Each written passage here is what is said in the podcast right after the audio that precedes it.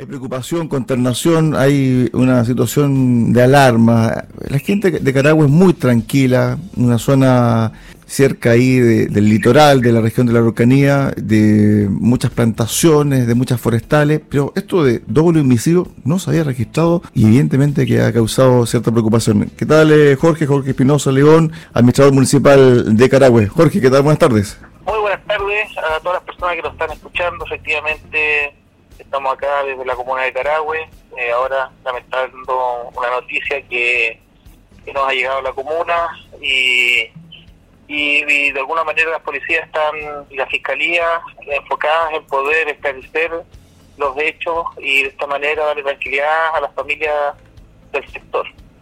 Ahora, estos trabajadores son de Carahue, eh, eran de Carahue o de alguna comuna cercana? Efectivamente, eh, dentro de las faenas forestales siempre trabaja gente de distintas comunas. Pues en este, en este caso, uno de los jóvenes era de la comuna vecina de Nueva Imperial y el otro joven era de la comuna de Viscur. Ok. ¿Se conocen más detalles de, de ellos? ¿Se tenían familia, hijos? Eh? Eh, no, hasta el momento no, no se han recabado mayores antecedentes, solamente indicar que desde el desde el gobierno central que han comunicado eh, las autoridades para, aparte, digamos, del respectivo pésame, darle el, todo el apoyo a las víctimas dentro del contexto de la, de la violencia rural. Eh, eso.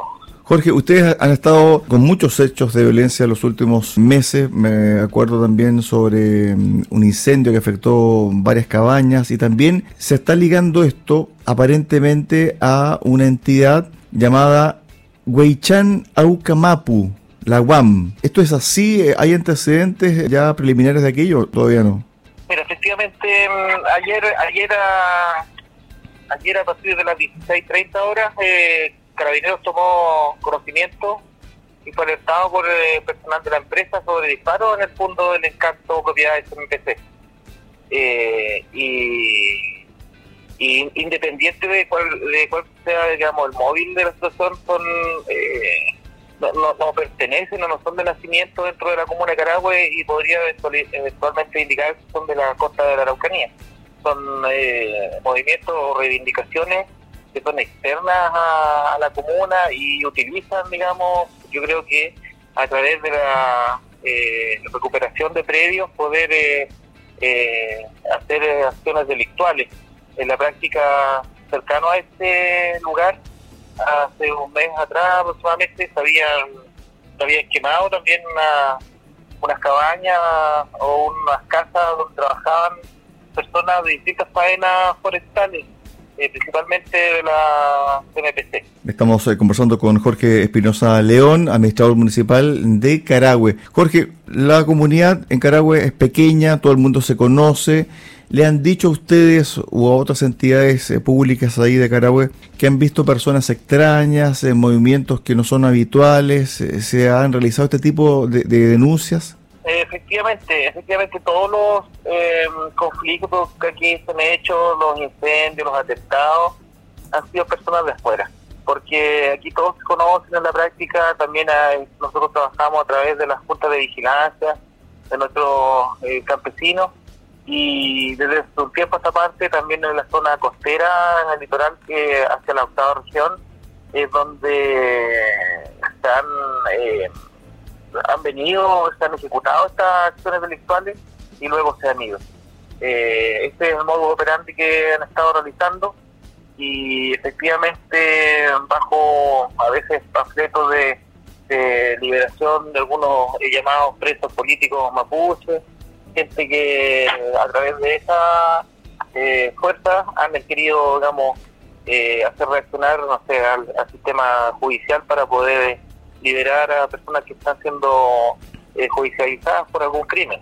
Respecto a la presencia militar en la zona o carabineros, ¿se da frecuentemente? ¿Hay posibilidad de vigilancia, de una suerte de rastreo también, si uno ve o no personal durante la noche madrugada? Efectivamente, a nosotros nos ha ayudado mucho, nos, eh, ha generado una gran sensación de tranquilidad el hecho de, tener el estado de excepción en, en tanto Carahue, en la macrozona sur, eh, ha sido ha sido impresionante como ha bajado, digamos, el nivel, digamos, de, presencia o, de delito, eh, tanto militares como carabineros, de acuerdo a su inteligencia, se han apostado en lugares donde hace ocurrir cosas y hoy en día ya hace tiempo que no se sabe nada. Este es un hecho como hoy en día no era pan de cada día, sino que estaba más a, la, mano, pero pero ya hace rato que no pasaba algo de, este calibre en la práctica.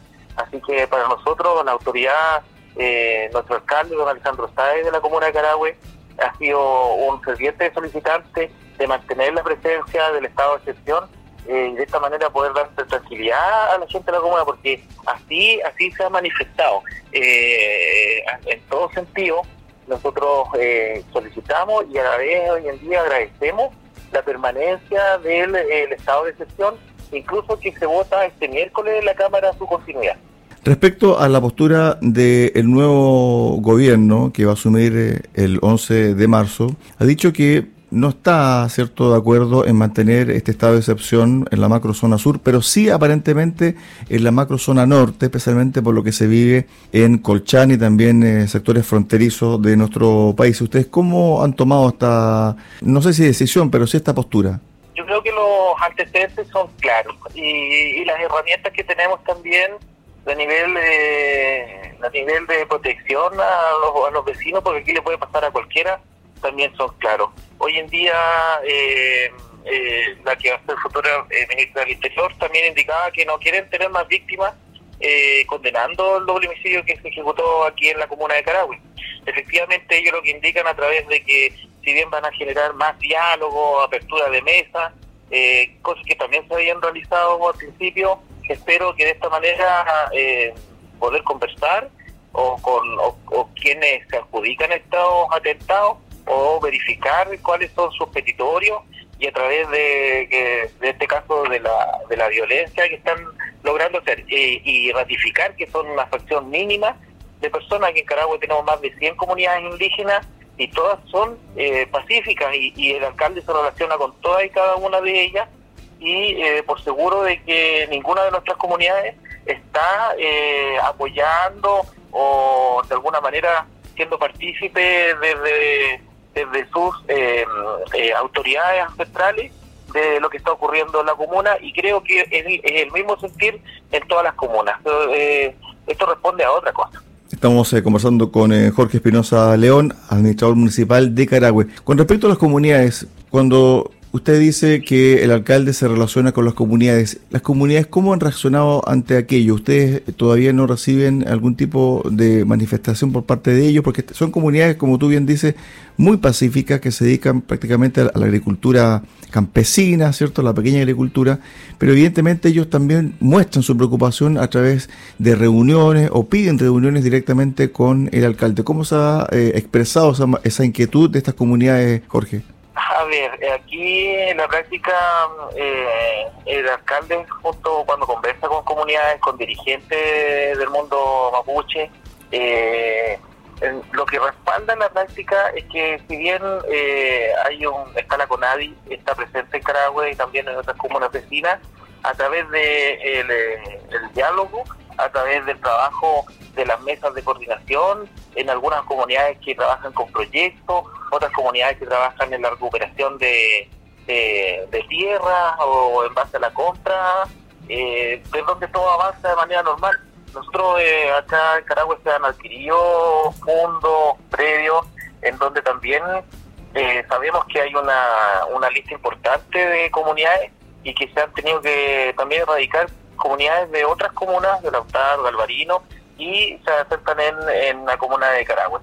Y, esa es la manera, esa es la forma, no, no es un trabajo que yo lo encuentro de una manera satisfactoria, a lo mejor si bien falta de, algún, de alguna sensación de que estos procesos son lentos, las compras de, de los terrenos, la colocación y la priorización de las familias, pero eh, al fin y al cabo eh, llegan. Y en la práctica lo que se pide y lo que se le pide a las autoridades en este caso es eh, generar más eh, potenciamiento en la inversión en la inversión pública para este tipo de de, situaciones para poder eh, generar, digamos, eh, las garantías para todos nuestros pueblos originarios. ¿Ha habido alguna especie de consulta ahí en Carahue sobre el tema de la violencia o ustedes también participaron dentro de lo que se vivió el año pasado, de esta consulta ciudadana? Efectivamente, eh, la consulta ciudadana eh, nació del alcalde de Carahue, don Alejandro Sáez, quien es presidente de la costa de Araucanía, de los alcaldes de, todas las comunas de la costa de la Araucanía, en una conversación directa y franca con el ministro del Interior, a través también de, delegado presidencial, eh, donde se plantearon estos temas y efectivamente bajo la mano de poder em, eh, nosotros apoyarnos es que decía la ciudadanía en la cual eh, de alguna manera el gobierno adoptó esta medida, se levantó la consulta, se hizo una gran participación, pero lo que más que hubo, que un porcentaje importante, indicó que necesitaba tener el apoyo de las fuerzas para traer más tranquilidad en la costa de la Araucanía.